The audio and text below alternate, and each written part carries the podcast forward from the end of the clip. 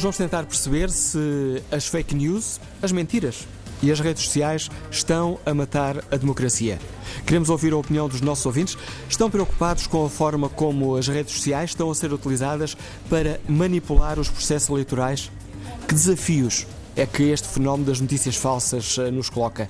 Ainda estamos preocupados com a verdade ou ficamos satisfeitos em ter convicções fortes? Que avaliação fazem os nossos ouvintes Há lições a tirar do que aconteceu no Brexit, eh, ou do que, está, do que aconteceu nas eleições dos Estados Unidos, ou do que está a acontecer na campanha eleitoral no Brasil? Queremos ouvir a opinião dos nossos ouvintes. Primeira convidada do Fórum TSF de hoje, a Catarina Carvalho, diretora executiva do Diário de Notícias, que este domingo nos mostrou que existe uma rede de notícias, pelo menos uma rede de notícias falsas a funcionar em Portugal e que no editorial que assina no, na edição do Diário de Notícias, uh, online e em papel, ao domingo, que não há notícias falsas, há simplesmente mentiras. E esta é uma questão importante, Catarina. O termo fake news parece aqui adocicar um pouco as coisas. O que estamos a falar é de mentira pura e dura. Catarina Carvalho? Não, parece haver um problema na comunicação uh, com Catarina Carvalho. Vamos retomar este contacto uh, um pouco uh, mais à frente. Aproveito este problema para espreitar aqui o debate online. Hugo Cosmo escreve: Infelizmente, as redes sociais são uma ferramenta muito poderosa e é muito fácil manipular e julgar. Bruno Pinto participa no debate online com esta opinião. As fake news sempre existiram são os boatos. O que agora temos é uma propagação exponencial. Se matam a democracia, matam, mas não são as únicas que o fazem. Um jornalismo de causas, com agendas, também mata. Os políticos e a inteligência, aqui inteligência entre aspas, e a inteligência que se recusa a debater temas que considera tabu, também mata a democracia. O governo para as minorias e não para as maiorias, claro que sem oprimir as minorias, também mata a democracia. E depois eh, acrescenta Bruno Pinto: as redes sociais e a forma como funcionam ajudam ao fim do debate com sanidade. O outro deixou de ser humano e passa a ser alguém que deve ser aniquilado. Os argumentos deixam de se ouvir e interessa apenas vencer o duelo. As redes sociais autoalimentam a nossa própria opinião porque só lemos e ouvimos opiniões iguais às nossas. Retomamos o contacto com a diretora executiva do Diário Notícias. Bom dia, Catarina Carvalho. Dia. Estava a salientar que no editorial que, que assinaste na, na edição em papel do, do Diário Notícias este domingo, chamavas a atenção para uma questão que, que faz sentido batermos e pedir que começássemos por aí, porque este termo fake news parece por vezes adocicar um pouco aqui o debate. Estamos a falar de mentiras. Ponto final, parágrafo. Tal e qual, tal e qual. Uma das coisas que, que mais faz impressão é, é como é que se, sendo este um assunto tão perigoso para toda a gente, uh, se começou a falar de notícias falsas ou falsificadas, melhor dizendo, porque a expressão nos Estados Unidos, que foi quando foi onde foi criada, eh, fake quer dizer falsificado, fala-se das malas que são fake, não é? E de, de, das coisas de marca que são falsificadas. E, uh, de facto, este termo começou com o Trump. E começou com o Trump ao contrário do que hoje o Trump usa. O, o, a campanha de Donald Trump começou a usar uh, boatos, como disse muito bem aí um, um, um ouvinte, uh, começou a usar boatos contra a campanha de Hillary Clinton. E depois, quando foi eleito, começou a usar a expressão de forma completamente ao contrário. Começou a usar a expressão como tudo o que fosse contra ele ou contra a visão do mundo que ele tem passaram a ser as chamadas fake news. Portanto, ele começou a usá-las e depois, como muito bem sabe, eh, sem qualquer tipo de, de, de, de rigor, começou a usá-las ao contrário. Mas elas são, na verdade, são mentiras, são boatos que são obviamente difundidos porque, em vez de termos hoje em dia o café ou a esquina ou a alcatifa das empresas, temos as redes sociais que atingem milhões de pessoas. E estamos a falar de um problema que, tal como o Diário Notícias nos conta, eh, já cá está. Sim, já cá está. Já cá estava do ponto de vista dos memes e das coisas falsas que eram feitas até um pouco organicamente. E agora o que aconteceu foi que nós descobrimos que há uma página que se chama Direita qualquer coisa, agora não me lembro do nome exatamente, uh, e que e essa página faz essas notícias, fabrica essas notícias com um ponto de vista ah, um, objetivo, ou seja, o objetivo é mesmo divulgar essas notícias falsas e a, a aparência de serem verdadeiras. É o direita política. Direita, exatamente, direita política. Aliás, eu digo no meu editorial que ele só tem um problema, que é estar, está demasiado denunciado no nome aquilo ao que vem. Não é? Porque se calhar se fosse outra coisa qualquer, como aquelas notícias falsas que apareceram sobre a Hillary Clinton e que tinham a aparência de serem iguais às outras notícias todas, recordo-me, por exemplo, de um site que copiava exatamente o, o, o aspecto da página de homepage da, da CNN, se houvesse esse cuidado, se calhar elas tinham mais efeito do que têm desta forma. Esta, esta é uma questão que coloca desafios à comunicação política. Mas também, mas também a nós pensava jornalistas. Que dizer, exatamente, pensava que ias dizer comunicação social. Sim, colocam, uh, digamos que, uma, uma, uma pressão acrescida na veracidade da informação, uma pressão acrescida não só na verdade da informação, mas também no rigor com que se procura a informação. Eu uh, tenho há muitos anos esta, esta ideia de que Uh, o jornalismo é, uh, ao contrário do que todas as pessoas que querem fazer uh, dele um, um mal da fita, o jornalismo é uma profissão, uma profissão com regras, uma profissão muito escrutinada, tanto pela opinião pública como pelos seus próprios órgãos. Existem conselhos deontológicos, existem entidades reguladoras da comunicação social, só para falar em Portugal, nos Estados Unidos é igual, na Europa é igual, provavelmente na China tem outros, outros, outro, outro, outro envolvimento, mas uh, a verdade é que nós somos uma profissão e como profissão que somos, temos regras a cumprir e temos um, e essa, dessas regras faz parte o negócio da comunicação social. O que é que eu quero dizer com isto? Eu acho que nós, de uma vez por todas, devíamos perceber que o jornalismo tem como negócio a verdade e a veracidade. E, portanto, eh, essa, essa forma de fazer negócio é excelente para nós, porque nos, nos coloca, ou seja, nós só vamos eh, ter interesse para os leitores, para os ouvintes, para os telespectadores, se de facto eles confiarem em nós. É dessa confiança que se faz o nosso, o nosso métier. E, portanto, quando nós o pomos em causa, o que estamos a pôr em causa é para já, nosso, a nossa função. E depois há, infelizmente, muito mais que isso, porque há uma, uma, uma, democracia que depende do quarto poder e daquilo que é uh, o contrapoder que os jornais e os, e os eu, eu, eu, digo jornais em geral, tudo o que é comunicação social uh, uh, tem que tem que tem que, tem que ser eles os únicos com independência suficiente para denunciar aquilo que não está correto. E, portanto, Desculpa, é um Catarina. de rabo na boca. Sempre nós próprios jornalistas, por vezes caímos nesta armadilha com a velocidade de ter que dar o que os outros estão a dar, nós por vezes também contribuímos para espalhar fake news. Muitas vezes, muitas vezes. Por isso é que o rigor é fundamental, por isso é que nós estamos a chegar a um ponto que é muito interessante, que é, do ponto de vista do, do que é a comunicação digital através da internet e não de outros meios, em que tudo é basicamente igual, ou seja, uma televisão pode ter uma página na internet como uma rádio também pode ter, como aliás tem a TSF.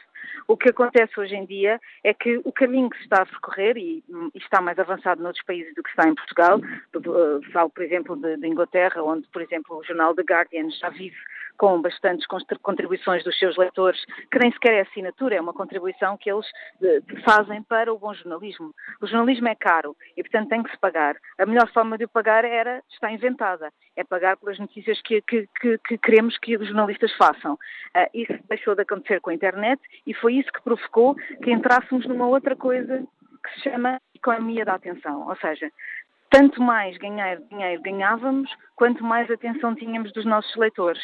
E o que é que aconteceu nesse caso foi, a seguir, foi que a atenção dos leitores foi uh, captada através de notícias bombásticas. É o homem que mordeu o cão. E, portanto, hoje em dia, com a evolução que houve e com a degradação da publicidade eh, por, por, impressões na internet, o que aconteceu, e porque as grandes plataformas também a conseguem como nós e têm muito mais audiência, então nós nesta, nesta competição, o que é que nós fizemos? Voltámos ao básico, voltámos àquilo que é a atenção dos nossos leitores, vamos para a atenção e, e, e, a confiança dos nossos leitores. E eu acredito muito que uh, o sistema de pagamento, o sistema de, de paywall, como a gente já vê muitas vezes, de subscrições, de assinaturas, está a voltar.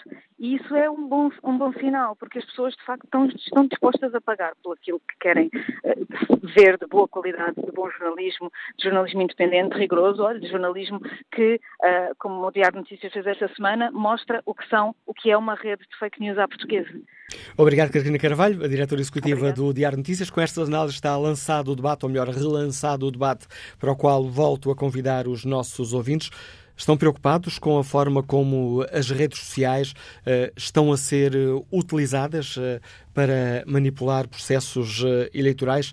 Que desafios é que este fenómeno das fake news, das notícias falsas, das mentiras, nos coloca? Queremos ouvir a sua opinião. Número de telefone do Fórum TSF 808-202-173. 808-202-173. Bom dia, professor Pedro Tavares, ligando-nos de Faro. Qual é a sua opinião? Muito bom dia, obrigado pela oportunidade de estar a participar no fórum.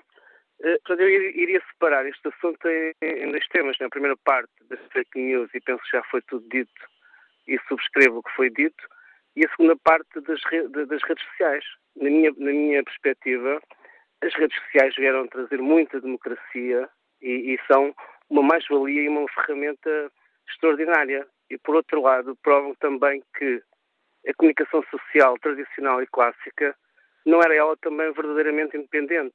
Estava também ela, por vezes, presa ao poder económico e ao poder político. E por falar em democratização, eu vou ser muito rápido e vou dizer que cabe ao leitor, e para isso é que temos de ter um país com mais literacia, cabe ao leitor das, das redes sociais fazer a separação do que é lixo, do que é fake news e do que é bom. Porque em regimes, por exemplo, de partido único, e mesmo em regimes de, de democracia aberta, as redes sociais, na minha perspectiva, são uma ferramenta muitíssimo boa. Obrigado. Agradeço o seu contributo, professor Pedro Tavares. Felipe Carreira é coordenador de pós-graduação em Marketing Digital no IPAM, o Instituto Português de Administração de Marketing. Bom dia, Felipe Carreira. Professor Felipe Carreira, como é que olha para este debate? A forma como as redes sociais estão a ser utilizadas está a subverter, pode subverter as regras democráticas? Bom dia, eu acho que está um pouco inquinado o debate quando a ideia é o problema está nas redes sociais. Nós temos, eh, em termos de sociedade, temos uma ideia que o problema está nos outros. Eh, e, infelizmente, o problema está em nós. Nós quer dizer o seguinte: nós estamos a viver uma tempestade perfeita em termos de, de, das democracias a nível mundial. Um é algo que eu vejo pouco abordado, que é o desinteresse das pessoas em votar. Os níveis de abstenção são de tal ordem que basta controlar 10% de eleitores para podermos ter, uh, se calhar, um presidente nos Estados Unidos. Uma análise que raramente eu vejo ser feita é que Donald Trump foi eleito com 19% de total dos votos. E isto é, isto é, se calhar, o ponto mais interessante. Não é se a Hillary podia ter ganho com isto e aquilo e o outro. Não. Um presidente é eleito com 19% dos votos. Em Portugal, nós assistimos às taxas de abstenção a aumentar, a aumentar. E a outra parte da tempestade perfeita é que as pessoas deixaram de discutir aquilo que interessa. Se nós há uns tempos atrás dizíamos que era fado, futebol e Fátima, se calhar voltamos um pouco a esse, a esse paradigma. As redes sociais são apenas um reflexo daquilo que nós somos. Não é ao contrário. Elas não nos fazem ser diferentes. Elas são um reflexo. Nós vemos discussões mais interessantes, se calhar, em países nórdicos do que vemos em países mediterrâneos. E isso é algo que nós temos que trabalhar. Mas temos que trabalhar, por exemplo, nas escolas. Nós temos que promover debate, promover a troca de ideias. Não é a, a discussão pela discussão. É saber discutir, é saber debater, por exemplo. E é algo que não fazemos logo nas escolas. Como é que depois as pessoas vão para as redes sociais debater decentemente. Vemos uh, que passamos rapidamente ao insulto e há outra coisa que as redes sociais fazem, que é, lá está, sendo um reflexo da nossa sociedade, fazem-nos rodear de pessoas que pensam como nós. Tal e qual como nós nos rodeamos socialmente. Ora, essa, Normalmente... Peço desculpa por interromper, professor Filipe Guerreira, porque essa é uma questão importante também para este debate. As, as, a forma como utilizamos as redes sociais uh, afunila o debate. Só ouvimos o que queremos ouvir. Pois porque basicamente as redes sociais o que fazem é mimetizar a realidade social. Os nossos amigos, curiosamente, quase todos eles pensam mais ou menos da mesma forma, têm uma, uma visão do mundo similar. Se eu sou de extrema esquerda, provavelmente o meu grupo de amigos não é de extrema direita. É isto que acontece em termos das redes sociais. O algoritmo do Facebook o que faz é mimetizar aquilo que acontece em termos social, eh, o presencial, digamos assim, cara a cara. E, como é lógico, isso afunila o debate. Como é lógico, nós temos a ideia que toda a gente pensa como nós. Por isso é que, por exemplo, quando foi do Brexit, as pessoas que estavam para, para, contra o Brexit ficaram muito surpreendidas com o Brexit. E as pessoas que estavam a favor do Brexit acharam perfeitamente normal o Brexit. porque, digamos assim, a sua bolha social, que antigamente era composta por 10, 15 pessoas, agora é composta por centenas ou milhares de pessoas que pensam tal e qual como ela. Isto é, nós socialmente tendemos a lidar com nossos colonos. E isto é uma coisa curiosa, porque nós vivemos num mundo digital em que cada vez que uh, ouvimos uma fake news, podemos rapidamente contrastar essa, essa notícia. E isso é algo que nós devíamos ensinar, por exemplo, na, nas escolas. Como trabalhar a informação. Porque a informação deixou de ser poder. O conhecimento é que é poder. E é um, é, e é um erro brutal nós, nas escolas, ao nível desde a primária até às universidades, não trabalharmos uh, contrastar fontes. Porque uh, estamos inundados de informação. Professor Filipe Ferreira, muito obrigado pelo importante contributo que trouxe também ao Fórum TSF, é o coordenador de pós-graduação em Marketing Digital do Instituto Português de Administração de Marketing, Liga-nos de Lisboa. Um importante contributo também aqui para este debate. Vamos ao encontro do uh, professor Kaja Ali, politólogo, coordenador de mestrado em Ciência Política na Universidade de Aveiro. Bom dia, professor Kaja Ali, bem-vindo ao Fórum TSF. Bom dia. A forma como as redes sociais está a ser utilizada pode ou não subverter uh, o sistema democrático tal como o conhecemos? As redes sociais têm um uh, efeito muito importante na forma como comunicamos hoje em dia. São um meio privilegiado de interação entre as pessoas. E como qualquer outra via de interação uh, anterior, ela é uh, suscetível de manipulação e de uso para fins que não são os mais desejáveis em termos daquilo que é a nossa concepção de uma democracia ideal. Uh, e aquilo que nós vemos uh, uh, contemporaneamente é precisamente a forma como as redes sociais têm sido usadas para fins adversos aos valores democráticos, mas que são, de certa forma, a mimetização de padrões anteriores, quando surgiram os jornais ou a rádio, que também foram usados para fins de propaganda política. E, portanto, é, é, se quisermos, temos aqui uh, uh, um, um, velho fenómeno, o da manipulação da informação com objetivos políticos, uh, numa nova roupagem, sendo essa roupagem as redes sociais.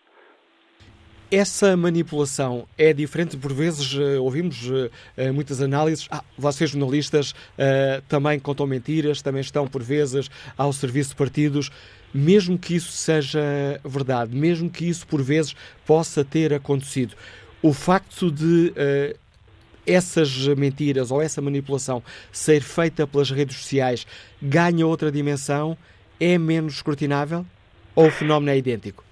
Eu diria que há aqui dimensões distintas que derivam da natureza desta tecnologia. Uh, as notícias que nós lemos nos jornais, ou que ouvimos na rádio, ou que vemos na televisão, são notícias que são essencialmente mediadas por uh, jornalistas. Obviamente que nem sempre esse trabalho de mediação poderá ir de encontro aos valores jornalísticos, mas há aqui um processo de mediação, de filtragem, de controle que não acontece nas redes sociais. Uh, nas redes sociais uh, temos esta ideia de, entre aspas, jornalismo cidadão. Uh, qualquer cidadão pode colocar informação e depois essa informação é partilhada sem este filtro jornalístico, sem esta mediação jornalística. Qual é o impacto disto? Bem, o impacto disto é que, não havendo esta mediação, o potencial uh, fluxo de, inf de, informação é muito mais amplo e muito menos uh, filtrado e controlado. Para além disso, uh, assistimos a dois fenómenos que depois reforçam este padrão e o efeito potencialmente negativo ao adverso uh, uh, das redes sociais em termos da disseminação de, de, notícias falsas. Um primeiro é um efeito tecnológico. Uh, muitas das notícias falsas são propagadas por robôs, por bots, que acabam por fazer com que uma determinada notícia falsa seja mais amplamente divulgada nas redes sociais, no Twitter, no Facebook, o que torna a informação mais credível. Isto porquê? Porque nestas redes sociais o número de visualizações é aquilo que dá credibilidade à, à, à notícia. E, e, nós vemos isso no, no comportamento do cidadão comum nas redes sociais. O que quer é ter uh, um número maior de likes, de visualizações, de partilhas no Twitter. Porquê? Porque é o número que dá uh, credibilidade. E, portanto, a tecnologia, os bots, permitem amplificar o impacto, dando credibilidade a uma notícia falsa. E, portanto, há aqui um efeito tecnológico que é relevante. E, por outro lado, as redes sociais, uh, uh, ao não terem uh, esta dimensão de filtragem, permitem mais facilmente partilhar informação que, todo, que anteriormente seria, seria excluída pelos filtros. E isto está associado a um padrão que é relevante dos cidadãos. Os cidadãos, nesta era de Facebook, tendem a confiar menos nos jornais, nos jornalistas, no trabalho jornalístico, na filtragem jornalística, o que faz com que, inversamente, confiem mais nas redes sociais. E havendo esta credibilidade das redes sociais, é também mais fácil uma notícia falsa se propagar neste terreno fértil das redes sociais. É aquela velha lógica de não há fumo sem fogo, se há tanta gente a dizer isto na net é porque é verdade. Exatamente, exatamente. E, e numas redes sociais onde uh, os algoritmos funcionam precisamente a partir da quantidade de fumo, não é? Quando vamos ao YouTube, quais são os vídeos que nos vão ser recomendados pelo algoritmo do YouTube? Bem, por um lado, são vídeos que vão de encontro às nossas pesquisas anteriores, e por outro, são vídeos que têm visualizações elevadas. E, interessantemente, no, no contexto do, YouTube, eh, o que estudos recentes mostram é que o, o algoritmo do YouTube puxa-nos cada vez mais para vídeos mais extremos uh, do, do, do, tema que estamos interessados. Portanto, se nós estamos a pesquisar algo sobre uh, um determinado tema, ele começa a puxar depois vídeos, os, os, os vídeos que recomenda para vermos a seguir são vídeos que têm uma posição ainda mais extrema, seja qual for o tema que estamos interessados. Por exemplo, se eu estou interessado em ver uma questão sobre futebol, uh, vai puxar depois vídeos que têm a posição que eu tenho de forma ainda mais intensa e extrema, o que reforça ainda mais estes padrões depois atitudinais uh, que, uh, de polarização política que têm minado muitas das democracias contemporâneas. Sr. Carlos muito obrigado pelo contributo que trouxe também para este debate. Deixa-nos aqui mais alguns dados que ajudam à reflexão que cada um de nós pode fazer sobre, sobre este tema. O professor Carlos é coordenador de mestrado em Ciência Política da Universidade de Aveiro. E vamos agora ao encontro de Timóteo, uh, Timóteo Tini, músico Liga-nos Lisboa. Bom dia. Alô, muito bom dia. Espero que me estejam a ouvir em condições. Em boas condições. Ótimo, ainda bem. Há pouco a chamada estava com dificuldade. Bom, eu, eu, eventualmente não irei uh, acrescentar muito mais do que o que o professor acabou de dizer. Eu gostaria de estar a ouvir o programa em direto. Infelizmente não consigo, porque estou na rua. Eu apanhei a chamada dentro do carro, ou melhor, eu apanhei o programa dentro do carro e tive que sair. Uh, queria não me repetir muito sobre o que já foi falado aqui. Mas, em relação a este tema, que é muito profundo, obviamente que eu também, como músico, é um assunto que me toca uh, pela sociedade onde estou inserido.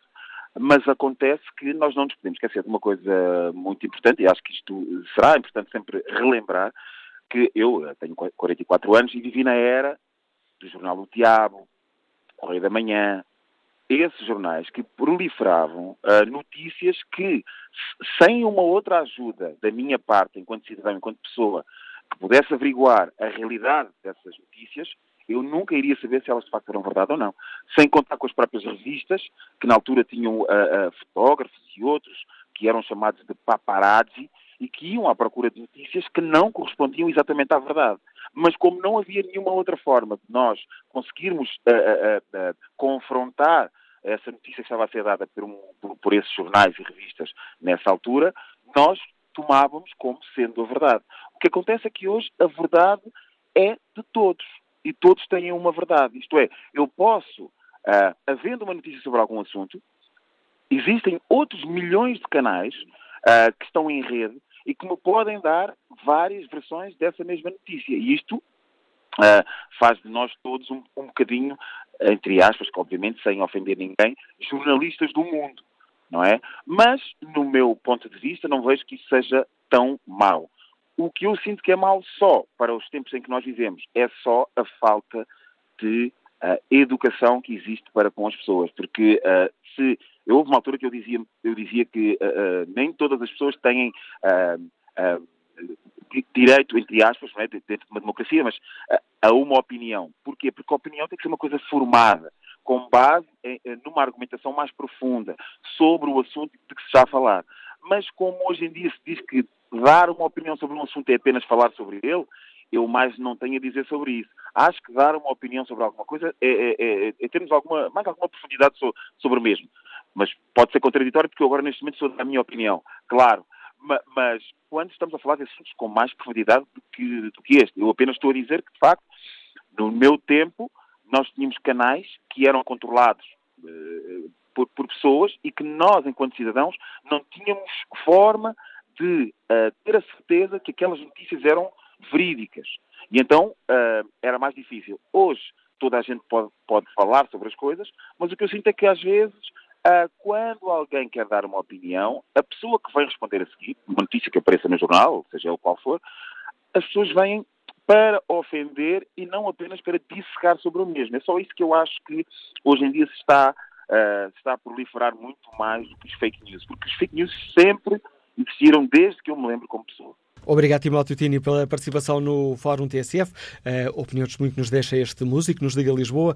Próximo convidado do Fórum TSF é o deputado socialista José Magalhães. Uh, há longos anos foi um dos, dos, das pessoas que nos desafiava a participar na internet. É um pioneiro nestas áreas em Portugal.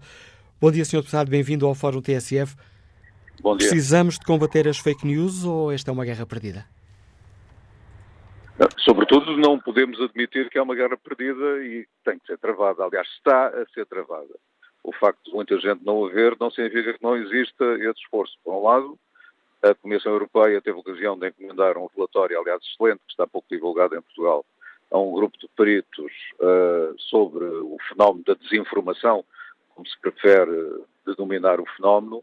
Uh, em abril, uh, impulsionou-se a elaboração de um código de boas práticas que foi apresentado em julho, debatido publicamente, também não teve grande eco em Portugal, o que é pena, uh, e em setembro foi aprovado para entrar em vigor no mês de outubro, o que significa que temos neste momento um código assinado entre uh, os operadores do setor e a Comissão Europeia, uh, onde são analisados exaustivamente e de maneira bastante rigorosa os fenómenos que é preciso combater. Por um lado, a publicidade colocada que teve um papel tão nefasto nas eleições norte-americanas uh, e está a ter um papel tão nefasto nas eleições do Brasil.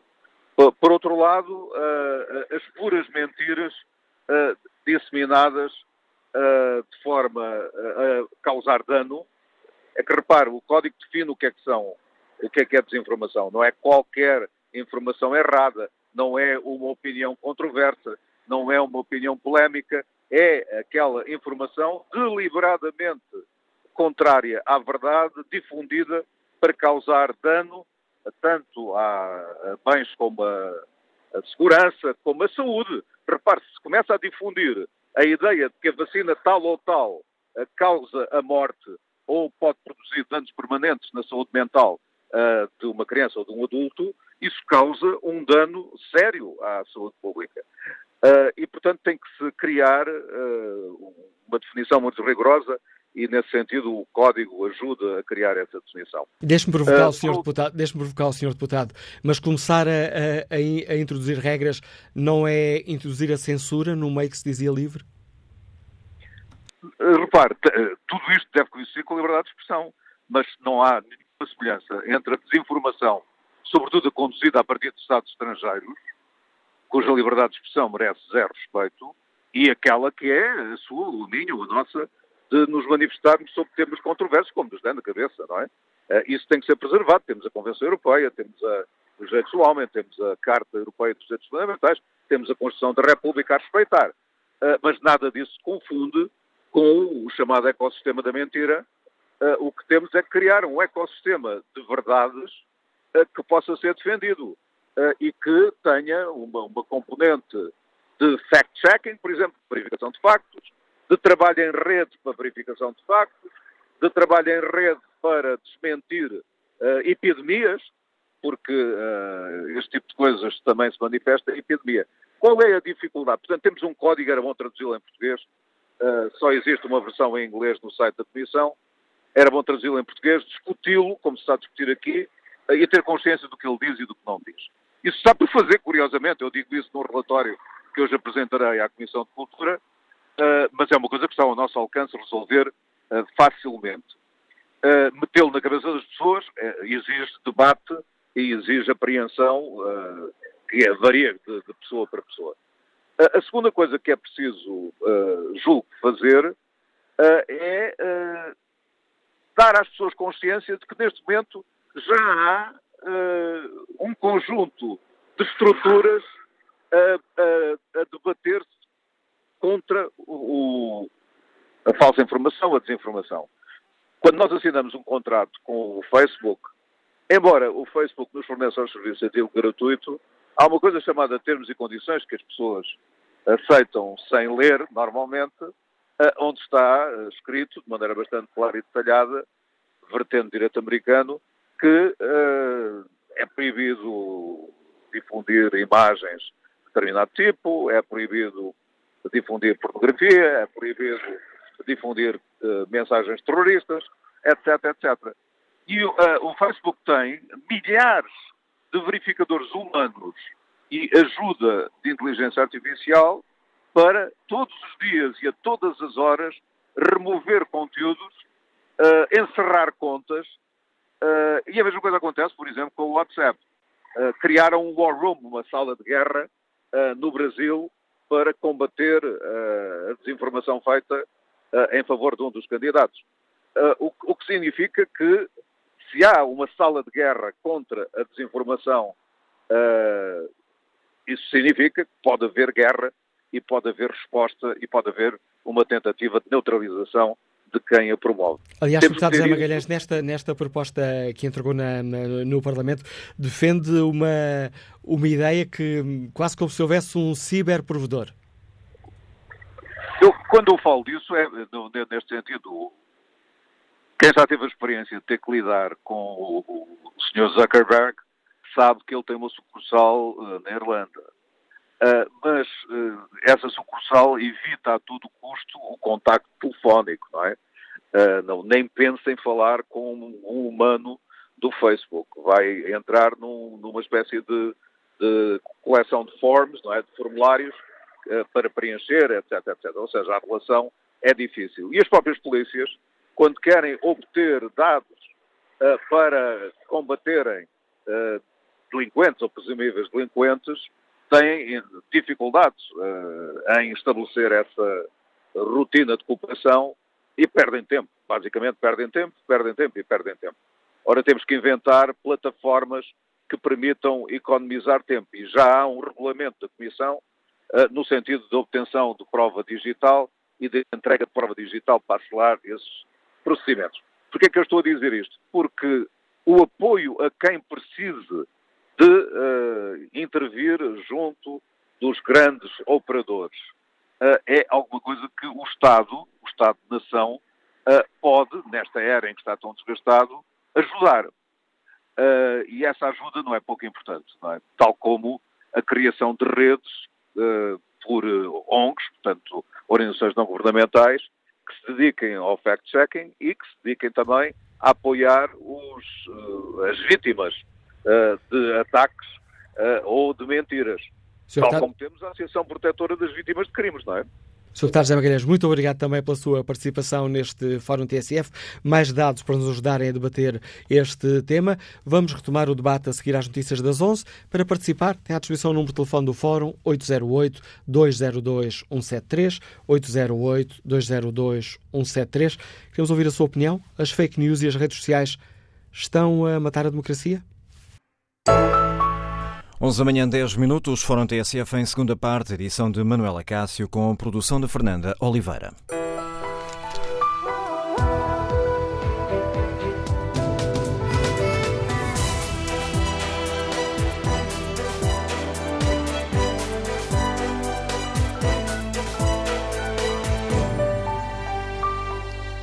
No Fórum TSF de hoje tentamos eh, refletir sobre esta questão como as redes sociais estão a ser utilizadas nas eh, campanhas eh, políticas, tentando perceber se este fenómeno das fake news um, ehm, se está ou não a subverter as regras da democracia. Na página da TSF na internet, no inquérito que fazemos aos nossos ouvintes, perguntamos se é preocupante a forma como as redes sociais são utilizadas para manipular processos eleitorais. 86% dos ouvintes considera que sim. Guilherme Monteiro participa no debate online com esta opinião. Se houvesse verdadeira democracia e discussão de ideias, propostas, objetivos, as notícias falsas teriam pouca utilidade. Se houvesse mais e melhor educação, com sentido crítico, com assimilação, de facto, do que é ensinado.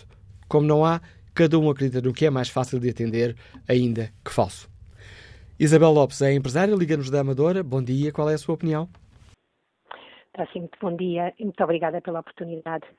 Olha, eu gostava, se o Sr. Manuel Cássio puder me dizer, ou seja, ou de, de, de, dizer se eu estou a dizer alguma coisa errada, por favor dizer, porque eh, para mim aquilo que me interessa é verdadeiramente o que é a democracia e o que realmente ela representa, não uma democracia de, uh, totalitária, de uns dizerem que algo é democrático quando não é. E por isso eu vou dizer algumas coisas, esteja à vontade de dizer, olha, isso não é verdade, porque para mim, acima de tudo, está a verdade. E está a liberdade, que está realmente, mais do que nunca, em grande perigo. Um, eu gostava de dizer este facto, e, e diga-me, diga-me, por favor, se eu estou errada. Os nossos mídias são maioritariamente de esquerda e estão agora, de facto, preocupados com, o facto que as pessoas têm a liberdade de ir às redes sociais e ver que há uma outra realidade que não é falada nos, nos mídias, nem na comunicação social, e é por isso que as pessoas estão a adorar, porque é verdade, há realmente mentira e manipulação nas redes sociais. Há. E, e, quando eu vejo as, as notícias que é dada na maioria da comunicação social que são de facto manipuladas, só dão sempre um lado, de, um lado da moeda, têm só convidados uh, do la, de um lado geralmente de esquerda, se isso não é fake news, se isso não é manipular, é isso que me preocupa, porque a liberdade é quando uma, um, um telejornal aborda um assunto ter os dois lados uh, bem representados ter os dois lados dizerem cada um a sua, a sua posição, porque eu, de facto, uh, acho que todos devem ter uh, o direito de dizer a sua opinião. Porque a, a, democracia que é falada aqui é quem é de esquerda tá, é democrático, quem não é de esquerda é ditador. Mas que, que, que, raio de democracia é isto? É que eu pergunto, eu pergunto aos leitores. Isto é democracia que só quem pensa que é de esquerda, e eu até nem posso considerar, eu até sou... De, Deixe-me só, deixe só interromper, Isabel Lopes, estamos aqui a, depender, uh, a debater, não é quem é que está certo, se é quem está à esquerda, quem é quem está à direita. O que estamos aqui a debater é o fenómeno das notícias falsas, das mentiras, espalhadas com objetivos políticos como se fossem verdades, quer sejam de esquerda ou de direita. Pois, mas o que é interessante é que uh, isso não é feito na comunicação social. Não é uma, um, eu vejo comentadores falarem só de uma perspectiva se dizerem sempre só de uma, de uma, geralmente, tendencialmente, ou de esquerda, ou mesmo os de direita, terem, que são muitos computadores que acabam por, porque hoje em dia nem, até posso dizer, nem há direita nem esquerda, há realmente uma mentalidade, uma, um, uma, uma total a, a, a, apreensão das notícias, no sentido de só verem uma realidade, e, e o que é certo, aliás, eh, para mim já nem há partidos de direita de esquerda, há uma elite que acha que o povo é estúpido e, portanto, eles é que sabem o que é correto e, portanto, eles devem dizer às pessoas o que devem uh, acreditar ou não e por isso é que eles estão realmente com muito medo das redes sociais. Porque é verdade que há, há fake news nas redes sociais, mas para mim a comunicação social é pior e traz mais fake news, porque quando se manipula uma verdade, quando se. Eu vou dar um exemplo. É, é assim, eu dou um exemplo e as pessoas vão ter a oportunidade agora no sábado de ver isso. Uh, os grupos pró-vida costumam ter uma manifestação pela vida todos os, quase todos os anos. E eu sou testemunha porque eu tenho que estar lá. Eu sou testemunha, eu não, não preciso ir aos, de, de, de, ir a, de, ir às redes sociais para saber. Vejo nas redes sociais, de facto, é o único sítio onde eu depois vejo fotografias do que se fala lá passou. Porque nós tivemos uma vez uma manifestação em que tivemos toda a vida da liberdade cheia de pessoas a lutar pela vida e pela causa da vida e pela, e pela família. Pois nenhuma única a televisão esteve lá e praticamente a, a comunicação social fez uma autêntica, pronto, obliterou uh, simplesmente é como se não tivesse existido. Eu pergunto, isto, é, é, isto, não é, isto não é manipulação? Isto não é uma forma de fake news, ou seja, dar a entender que é como se as pessoas que pensam para a vida em Portugal não existem. Não são, não, não, o que elas pensam não tem importância. Só quem é uh, de, de, esquerda. Olha, e agora vou dar um exemplo. Nós vamos ter uma manifestação este sábado, às 15 horas, no Lar Camões, em Lisboa, pró-vida. E eu agora até pergunta, faço esta, esta digo aos leitores, aos ouvintes, peço aos ouvintes que no sábado e domingo vejam a comunicação social e vejam o que é que ela vai relatar da, da, da, da, da, manifestação pró-vida que vai haver a partir do Lago Camões, às 15 horas. Aliás, até vai ser não só em Lisboa, como em Braga, como no Porto, como em Aveiro. E agora, Uh, também, pronto, mais uma vez, uh, uh, vamos ver se vai acontecer outra vez que não vão relatar nada, Uh, ou muito pouquíssimo, quando depois, quando temos muitas vezes pouquíssimas pessoas que, quando são de esquerda, vão lá a Camões, vão lá às televisões, até vão, Mas estamos aqui a confundir, está, fica, fica lançado o seu desafio, mas estamos aqui a confundir questões. Uma coisa são a cobertura jornalística de um ou de outro uh, acontecimento, outra é espalhar mentiras e dar notícias falsas. Pedro Adão e Silva, bem-vindo a este debate. Pedro Adão e Silva é comentador político da TSF, ouvi-lo regularmente no Bloco Central. Pedro, quando falamos de fake news, estamos a falar de mentiras, mas este termo já é utilizado numa leitura muito abrangente. É, Manuel Cássio. Aliás, como este ouvinte chamava a atenção, eh, uma das explicações para esta profusão de notícias falsas nas redes sociais, mas também na comunicação social, porque muitas vezes reproduz o que se passa nas redes sociais, resulta também de haver um sentimento da parte, uma parte significativa da população, não apenas em Portugal, de que os seus temas não aparecem na comunicação social. Ou seja, o tema das fake news não está eh, tão distante assim eh, de uma percepção de que eh, há um fechamento do espaço público. Eh, eh, eh, aliás, é evidente que as redes sociais, que é em última análise que estamos a falar, são um meio, e apenas um meio, mas, mas os meios não são irrelevantes. E, devo dizer que um dos aspectos positivos, e que gerou, aliás, um grande otimismo, quando as redes sociais começaram a ter uma presença importante no debate público, foi precisamente essa sensação de democratização da participação e eh, democratização de presença de temas, ou seja, um conjunto de temas que não estavam refletidos na agenda eh, da comunicação social tradicional.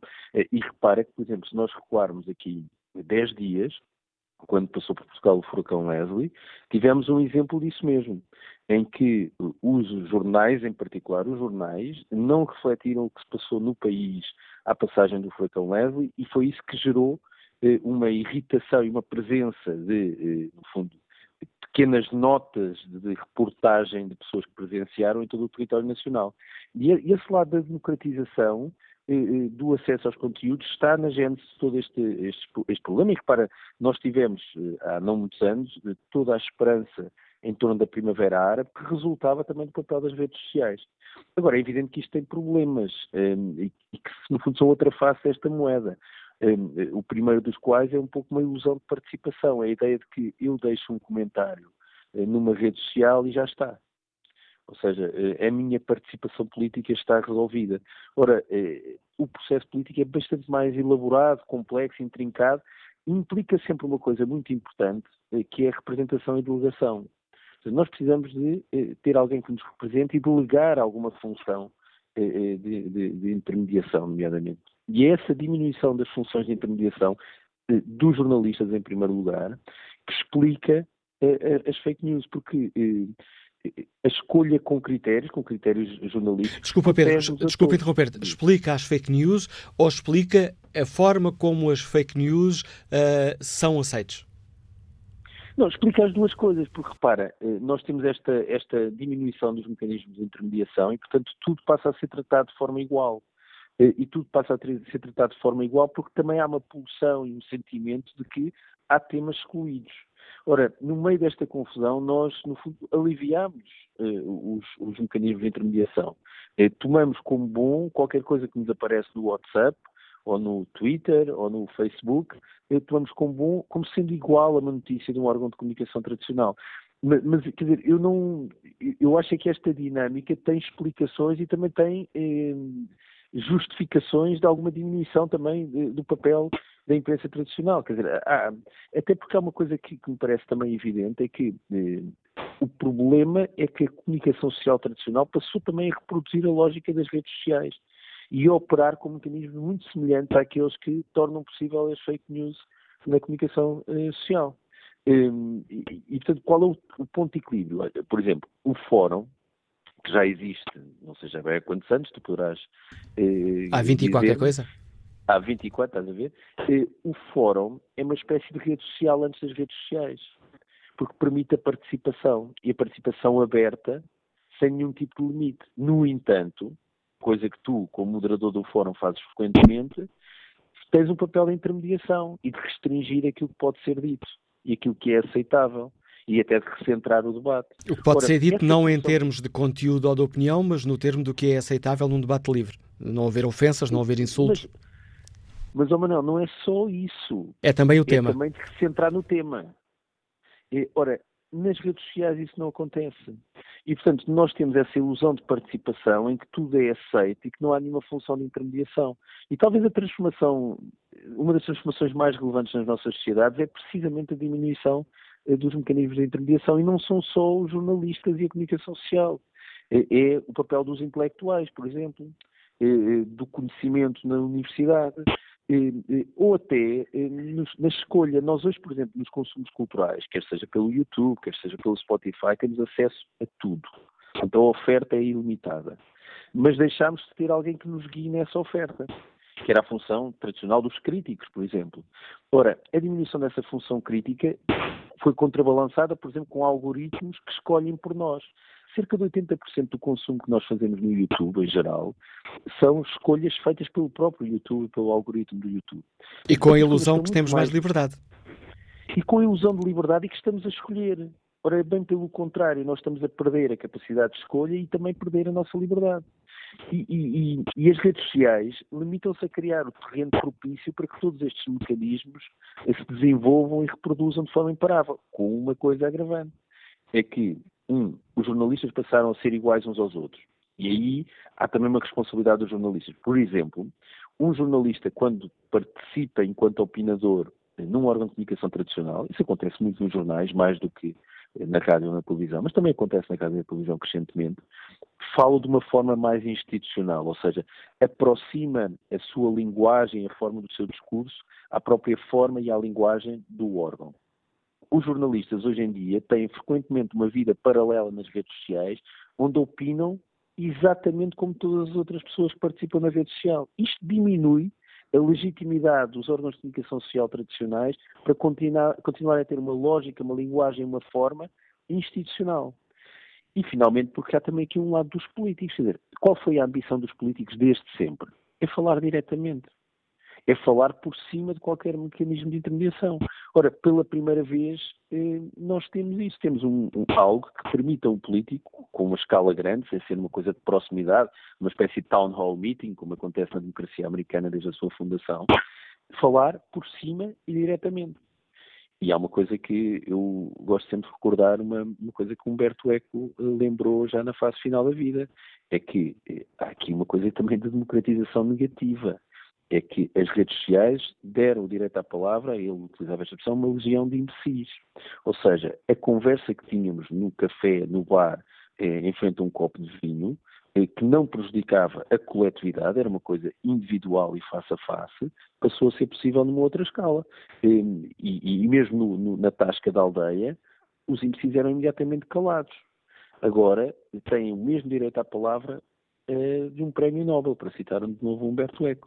Ora, não é a mesma coisa a opinião eh, fundada no conhecimento, na reflexão, que, que obedece a critérios e mecanismos de regulação e eh, uma opinião dada num café. Não é a mesma coisa. Sendo... Se nós valoramos como sendo igual toda a opinião, estamos a degradar também o espaço público.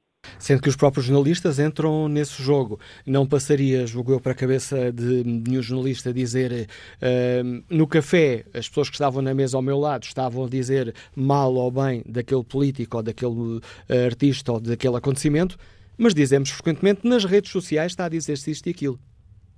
E, e aliás, amplificando eh, e dando uma notoriedade a opiniões que se calhar nem são representativas, mas que ganham eh, eh, ganham outra importância. Mas isso é outra questão, até porque, por exemplo, sempre houve aquela coisa do Vox Populi, em particular nas televisões, de fazer umas entrevistas de rua eh, e, e, recolher duas ou três opiniões como sendo representativas. Mas, mas o, o, que me parece é que algumas de, dos mecanismos, algumas das tensões que sempre existiram e sempre estiveram presentes, ganharam aqui uma escala através de um conjunto de meios que eh, não existiam e que, de facto, transformam a forma como o espaço público eh, se organiza, fragilizando em muitas dimensões que, que eram virtuosas e que explicam a institucionalização das democracias liberais e do espaço público liberal nos últimos 200 anos. Estava a ouvir, estava a relembrar-me de um, de um título a propósito do Brasil e das fake news, que se a memória não me falha ali no público, as pessoas já não querem saber dos factos, querem saber das convicções. É verdade, mas olha que isso também há, há uma, uma, tendência nos últimos anos do próprio jornalismo que se tornou excessivamente opinativo e, portanto, criou o caldo cultural eh, que legitima que depois também eh, tudo se torne eh, uma amálgama de opiniões. Isso tem a ver com papéis contraditórios dos próprios jornalistas, tem a ver com a forma como as notícias têm, são construídas, tem a ver com uma coisa fundamental, que é os constrangimentos materiais em torno do negócio do jornalismo, que tornam difícil a produção de, de factos e o jornalismo organizado em torno de factos. É muito mais barata a opinião eh, do que, do que a investigação, mesmo a investigação jornalística. Mas é apenas uma das pequenas dimensões de tudo isto. Eh, agora, há uma coisa que é assim: eh, a rádio dependeu sempre de regulação e de concessão. Imagina que as ondas hertzianas eram totalmente democratizadas de acesso livre. Por alguma razão isso não acontece, não é? É, é porque aquilo que produz e reproduz informação e aqui até podemos pôr aspas na informação, depende de alguma forma de, de regulação, sob pena de ser uma ameaça ao próprio direito eh, à informação. Obrigado, Pedro da Silva, por nos ajudares a refletir sobre esta questão e sobre as diversas uh, facetas uh, desta questão. Vamos agora ao encontro do engenheiro Manuel Pereira, que nos liga do Porto. Bom dia, bem-vindo a este debate. Bom dia, bom dia ao Fórum. Uh, o que eu queria, no fundo, o que eu queria transmitir ao Fórum e inclusivamente ao Daniel Oliveira, que falou no princípio, é que o que o mais mete a democracia em perigo não são as fake news. As fake news, essas aí os jornais, quer dizer, sempre tiveram cheios. O que rebenta com as democracias é a corrupção. E os políticos e as pessoas têm, têm que perceber isso, a corrupção. Não se, não, não se arranja desculpas. As democracias corruptas acabam e acabaram sempre em, em, ditaduras. A história é testemunha disso. Portugal, entre 1910 e 1926, teve 45 governos, cerca de 45 governos. E, e, claro, a seguir veio uma ditadura, veio uma ditadura meter ordem na casa. E de maneira que os políticos percebam que o que se tem que acabar é com a corrupção. Senão, obviamente, um dia alguém virá acabar com ela e depois chamem-lhe nomes. Enfim, bom dia ao Fórum. Bom dia, Manuel Pereira. Volto a espreitar aqui o inquérito que fazemos aos nossos ouvintes. Uh, perguntamos se é preocupante a forma como as redes sociais são utilizadas para manipular processos eleitorais. 85% dos ouvintes eh, que responderam ao inquérito responderam sim. Pedro Riobon participa no debate online com esta opinião. As fake news fazem parte de uma estratégia global para envenenar e destruir a democracia e por esse motivo deveria ser considerado um ato terrorista. As entidades responsáveis deveriam atuar rapidamente e encontrar os responsáveis. Orlando Guerreiro participa no debate com esta opinião.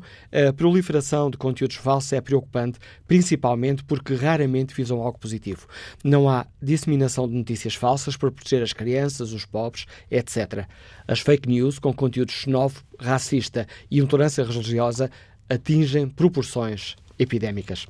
Próximo convidado do Fórum TSF, para nos ajudarem um, a refletir sobre esta questão, o Paulo Querido, jornalista, especialista na, na área internet, novas tecnologias, redes sociais. Bom dia, Paulo Querido. Uh, bom dia, Manuela Cássio. Bom dia ao Fórum da TSF. As redes sociais estão a subverter as regras da democracia? A forma como elas são utilizadas? Não. Uh, não. Quem está a subverter as, uh, as regras a subverter não diria. Quem está a modificar a democracia de alguma maneira é a evolução, que eu diria normal, que é a evolução da tecnologia e a evolução da sociedade. Não acho que seja especificamente as, as redes sociais, mas sim a, a, a, tecnologia no seu, no seu conjunto e a maneira como a, a sociedade tem evoluído. Eu, de qualquer forma, Manela Cássio, queria aqui fazer, eh, antes até de ir aqui pelo tema, duas retificações. A, a, primeira retificação é que a, democracia não depende da comunicação social. É a, é a comunicação social que depende da democracia. A democracia depende é da liberdade de expressão. da qual, aliás, também depende a comunicação social. Ok? Portanto, essa é a primeira retificação a fazer. A segunda retificação, uh, uh, e aqui estou a repetir já alguma coisa do que foi dito, mas devo dizê-lo também, é que os bots, eh, portanto, as contas falsas e tudo, não amplificam o sinal. O que elas fazem é empolam artificialmente a dimensão do sinal. O, que aconteceu, por exemplo... Já agora deixe-me, Paulo querido, peço desculpa, uh, mas esse empolamento não é em si próprio um fator que lhe dá credibilidade a uma determinada mensagem? Não, não quem credibiliza, quem credibiliza uh, uh, amplifica o sinal. Portanto, e, e, acaba por o credibilizar é quem sempre credibilizou, ou antes quem credibilizava até aqui, que, era, que eram os jornalistas. E foi a incompetência dos jornalistas em lidar com, os, com estes novos mecanismos de propaganda, foi a incompetência dos jornalistas em perceber que 80 em cada tweet de apoio ao Trump eram de contas automáticas falsas, foi isso que amplificou o sinal Trump. Ok? E, portanto, os jornalistas disseram que Trump valia 100 no Twitter, quando ele só valia 20. E quando fizer esta aplicação do sinal, do sinal falso, legitima, legitimou o sinal, confirmou o sinal, deu como garantido que é isso que os, jornalistas, que os jornalistas faziam, não é? Portanto, se ainda existir como profissão o jornalismo, como a Catarina Carvalho há pouco disse que ainda existe, os jornalistas acabarão de fazer publicamente este meia-culpa. Uh, pronto, feita esta retificação, vamos lá ver, a manipulação do eleitorado e a orientação da, da opinião pública, isso sempre existiu. Uh, nunca houve um tempo em, em que isso não existisse. Não é? uh, primeiro eram a, era o púlpito da igreja, era o padre, era a capacidade de influência uh, dos grandes da aldeia, depois essa, essa função passou para os pundits dos média, para os opinion makers, e agora mudou de mãos outra vez, mudou para as empresas que concentram e tratam os dados individuais das pessoas na, na, nas redes. Portanto, a manipulação sempre foi, sempre existiu e sempre foi ditada pela classe dominante. Uh, e pronto, agora, portanto, o, o, o, que é que, em, em que medida é que isso pode ser perigoso para a democracia? Depende, perguntem às classes dominantes que é que elas, onde é que elas estão a dirigir isso. E, e, e, veremos se isso é perigoso para a democracia ou não. Se as classes dominantes, que já usaram a democracia como um instrumento de domínio, quiserem agora mudar o sistema, vão mudá-lo. Uh, portanto, basicamente é isto, ou seja, não é uh, uh, sequer aqui as redes sociais ou as fake news ou os boatos e a maneira como eles são feitos que, que, que, vão mudar as coisas, porque os boatos sempre existiram e sempre fizeram parte do, do, do um, sempre fizeram parte da comunicação uh, política, da comunicação pública. É? Agora, uh, o, o, que é que as redes estão a fazer? Né? As redes vão mostrar as redes são antidemocráticas. Não. O que as redes vieram fazer foi mostrar como é fácil canalizar e manipular a opinião, não é? E mostraram que as pessoas existem para além daquele mundo, enfim, controlado e mostrado pelos, pelos média, pelas televisões. Nós pensávamos, nós, portanto, assim, alguma elite, é? olhava para o mundo de uma maneira. E agora as redes deu para perceber é? que o mundo afinal não é aquilo. E, ah, portanto, temos uma, esta população os eleitores que sempre foram moldados, uh, cuja opinião sempre foi moldada para o pareio religioso, por exemplo, que em Portugal era sobretudo a Igreja Católica, mas que agora partilha esse, esse fardo de, de, de, com a IUR, não é? E, pelo, e havia o aparelho político que também fazia essa, essa, essa moldagem da opinião pública. Uh, essa moldagem, os média faziam aí algum, algum controlo, tinham algum papel, que entretanto perderam uh, porque uh, a tecnologia veio tornar mais fácil, por exemplo, a comunicação um para um, uh, e portanto veio tornar muito mais fácil apanhar, as, saber quem são as pessoas e, e canalizar uma mensagem dirigida aos sentimentos delas, às emoções. pronto.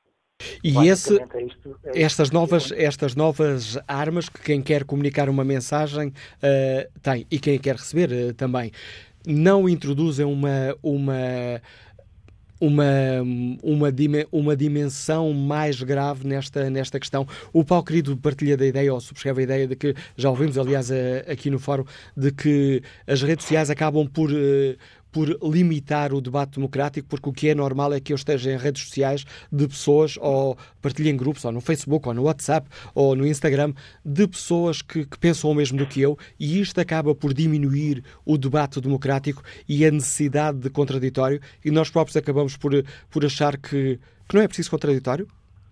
É, não, não, eu não, não consigo concordar com, nem com a história da bolha, de nós vivemos na bolha, isso é uma coisa já que eu diria, é um pensamento que eu diria uh, ultrapassado. Um, aqui, já, o que aconteceu também nos últimos tempos uh, foi, havia as elites intelectuais uh, tinham alguma, enfim, tinham algum nível de comprometimento com as massas, no sentido, portanto, de, de, de fazerem algum esclarecimento e, e, de alguma maneira protegerem um, as massas. E, ao longo dos últimos tempos, as elites intelectuais uh, tornaram-se muito mais comprometidas com a classe dominante e foram diminuindo a sua capacidade de escrutínio. Como é que isso é transposto uh, para as redes portanto, como é que isso é, é transposto para as redes sociais? Nas redes sociais as, as pessoas debatem, uh, agora, o que debatem, portanto, não há uma, uma, vamos lá ver, não há por aí, pela falta de debate, uma menorização da democracia. Onde há uma menorização da democracia é na, no mediatismo. Ou antes, portanto, no imediatismo, queria dizer. É no imediatismo porque tudo se tornou imediato, ou seja, as pessoas não estão a pensar nas coisas. As redes não tiram às pessoas uh, instrumentos, pelo contrário, dão-nos muito mais instrumentos para uh, resolverem as coisas, para pensarem as coisas, dão-nos muito mais acesso às, uh, ao, ao, conhecimento e à informação. O que acontece é que também estimulam, manipulam emocionalmente, estimulam as, as, um, as emoções e as pessoas agem, eh, as pessoas veem o debate como uma guerra, uma guerra que elas têm que ganhar. Eh, não veem o debate como algo para eh, andar para a frente, para como chegar a um consenso, ou chegar a uma posição que faça avançar as coisas. Porque as pessoas não têm a responsabilidade de fazer avançar as coisas. Numa democracia, as pessoas têm a responsabilidade de, de votar. É? Portanto, onde, onde, onde, onde a democracia está a falhar na internet, não é nas pessoas. Obrigado, Paulo Querido, também pelo contributo que trouxe ao debate que fazemos no, neste fórum a TSF. Vamos agora saber como é que o empresário Rodrigues Marques, nos Liga do Pombal, olha para toda esta questão. Bom dia. Doutor Manuel Cássio, bom dia. Oh, é, Deixe-me dar a minha opinião, que é assim. Quem andou na tropa, como eu andei 39 meses, na Xerete, que é uma espécie, era uma espécie de, serviços secretos do Exército, sabe perfeitamente que sempre existiu a contra-informação. E, portanto, é, por exemplo, o serviço onde eu estive durante esses meses, na tropa normal, é, tinha três setores. Tinha a radiolocalização, tinha a segurança e tinha a informação. E eu estava na parte da informação. E o que é que nós fazíamos? Ouvíamos as transmissões do inimigo, entre aspas, uh, e tentávamos perceber o que é que estava por trás daquilo, analisávamos as notícias. E grande parte delas, aquilo era contra a informação. Portanto, não eram coisas verdadeiras, eram coisas que se diziam. Por exemplo, um dos, dos locutores era o, do, o Manuel Alegre, o nosso amigo Manuel Alegre. Estava na Rádio Portugal Livre ou na Voz da Argélia, era numa delas, estava lá na Argélia. E, entretanto, é, ele dava notícias que lhe chegavam, obviamente, que não, não devia ser ele a fabricá-las, que nós sabíamos, depois por outras vias, que não correspondiam à realidade, à verdade. E, portanto, isto era contra a informação. Estamos a falar dos 25 de Abril, obviamente. Isto era contra a informação. E, portanto, eu não me espanto rigorosamente nada uh, que, uh, isto acontece. Agora, o problema que se põe, para mim, é os, são os filtros. Portanto, nós devíamos ter à nossa mão filtros para conseguirmos perceber se a informação que nos chega é a informação correta ou está desvirtuada ou é uma mentira. Portanto, esse filtro é que eu não o vejo. Obrigado, obrigado, obrigado Rodrigues Marques. E que uh, opinião tem uh, José Canas, médico, nos escuta em Lisboa? Bom dia. Olá, bom dia, Dr. Manuel Acácio. Em primeiro lugar, obrigado pela minha participação.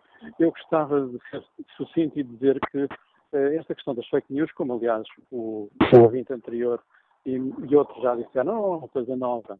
Há muito tempo que é utilizada a notícia falsa como uma forma de intervenção. E isso todos sabemos, desde há muito tempo que isso aconteceu, desde as guerras, desde o, o, o nazismo, que tinha, obviamente, propaganda uh, na altura que defendia um sistema absolutamente inacreditável, até aos negacionistas do Holocausto, mais recentemente, mas muitos outros factos foram passados por pessoas como sendo notícias verdadeiras e, na verdade, enfim, os factos desmentiram. Se ler, por exemplo, que a literatura abundante sobre as belezas da relação cultural na China ou sobre o que se passava nos anos mais tristes dos uh, gulags uh, na União Soviética, terá, por exemplo, matéria de reflexão sobre isso.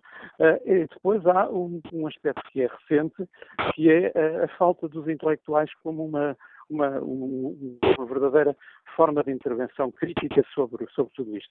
Os intelectuais hoje estão preocupados com uma coisa que é o politicamente correto.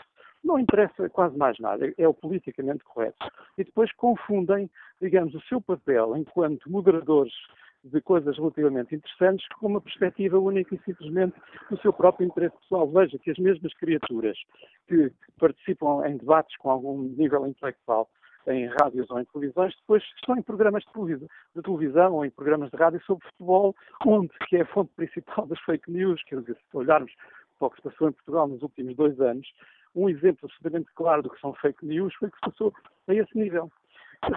Diria ainda dois aspectos. É que os políticos são mentirosos profissionais.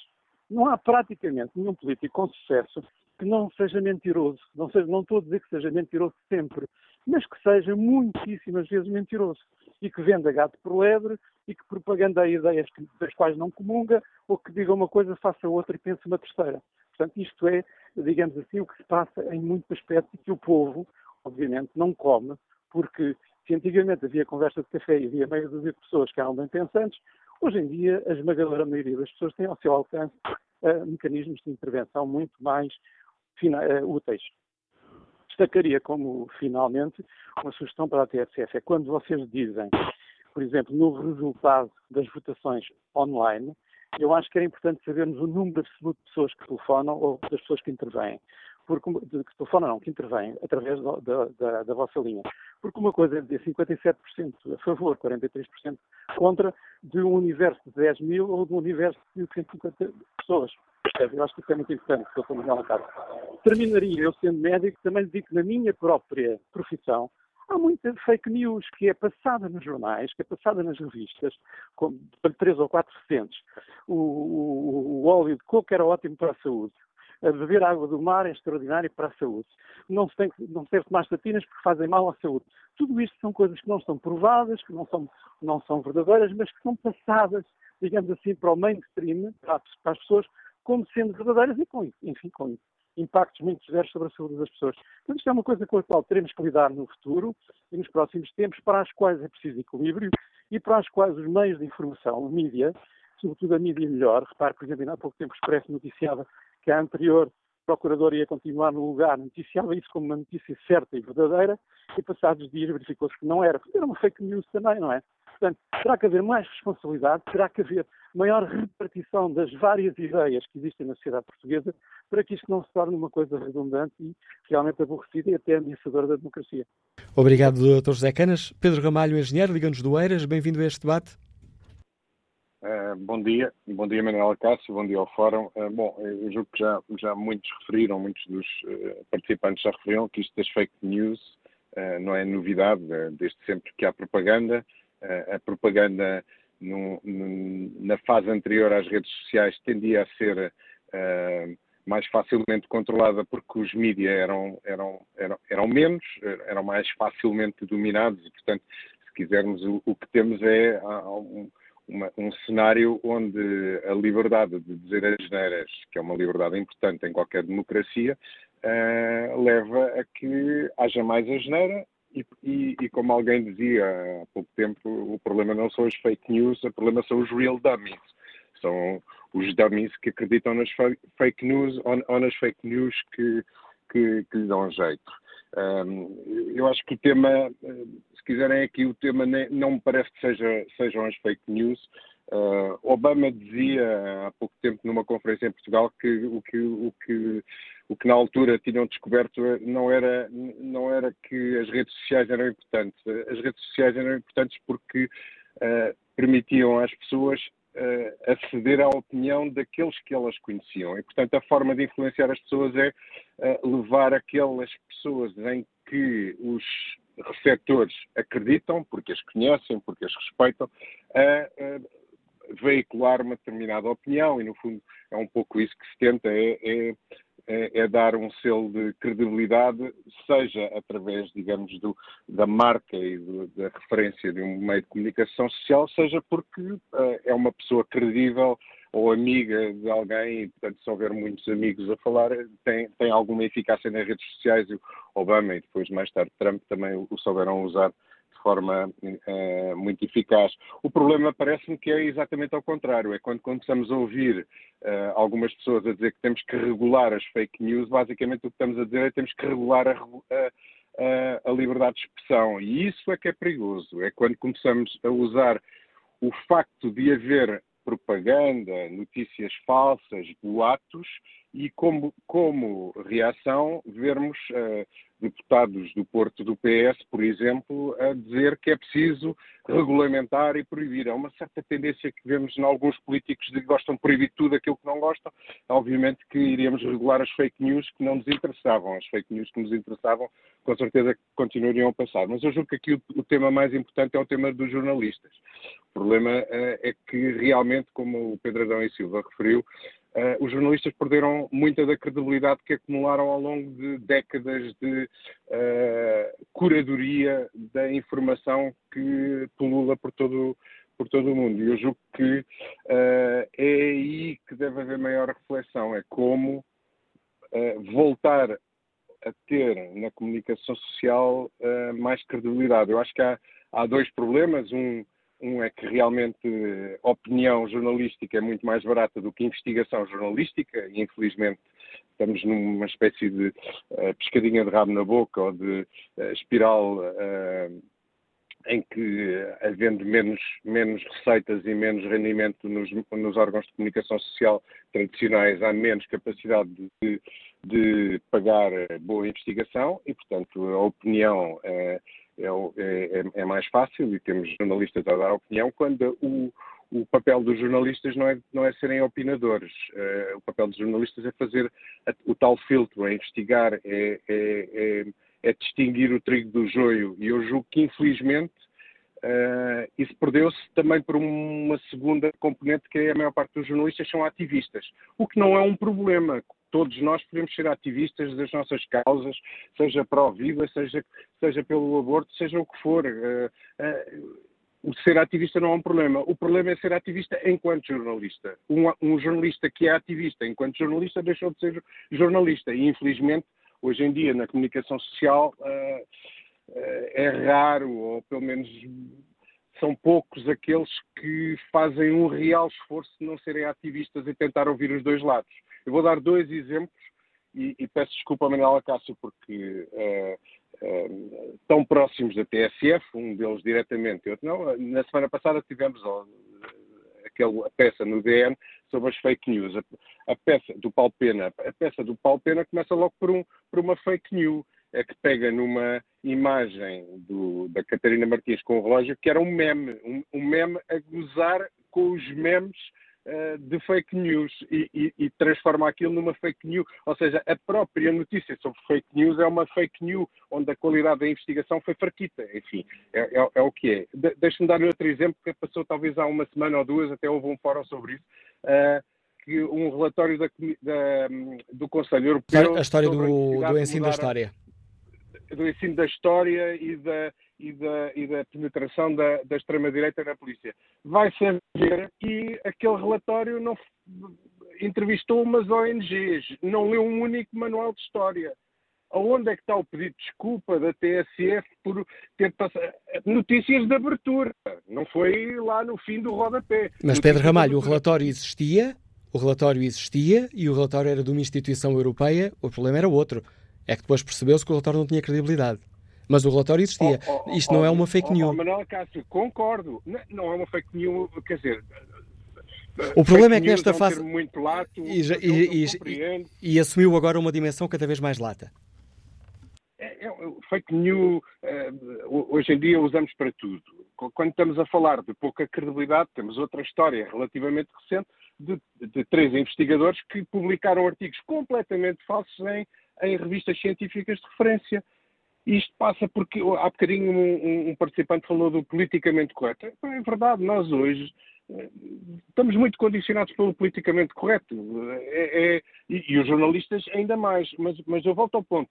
O, para os jornalistas, eu acho que sinceramente, eu não tenho nada a ver com a classe, mas eu acho que sinceramente vocês deviam fazer uma reflexão enquanto classe e tornarem, tornarem tabu serem ativistas. Epá, são ativistas, têm que ser sobre fora e completamente longe da vossa profissão. Porque se vocês forem ativistas e jornalistas, basicamente estou a destruir o jornalismo, porque nós, consumidores de jornalismo, não queremos jornalistas ativistas. Obrigado, Pedro Ramalho, pela sua participação. Peço desculpa por interromper já nesta fase final da sua intervenção.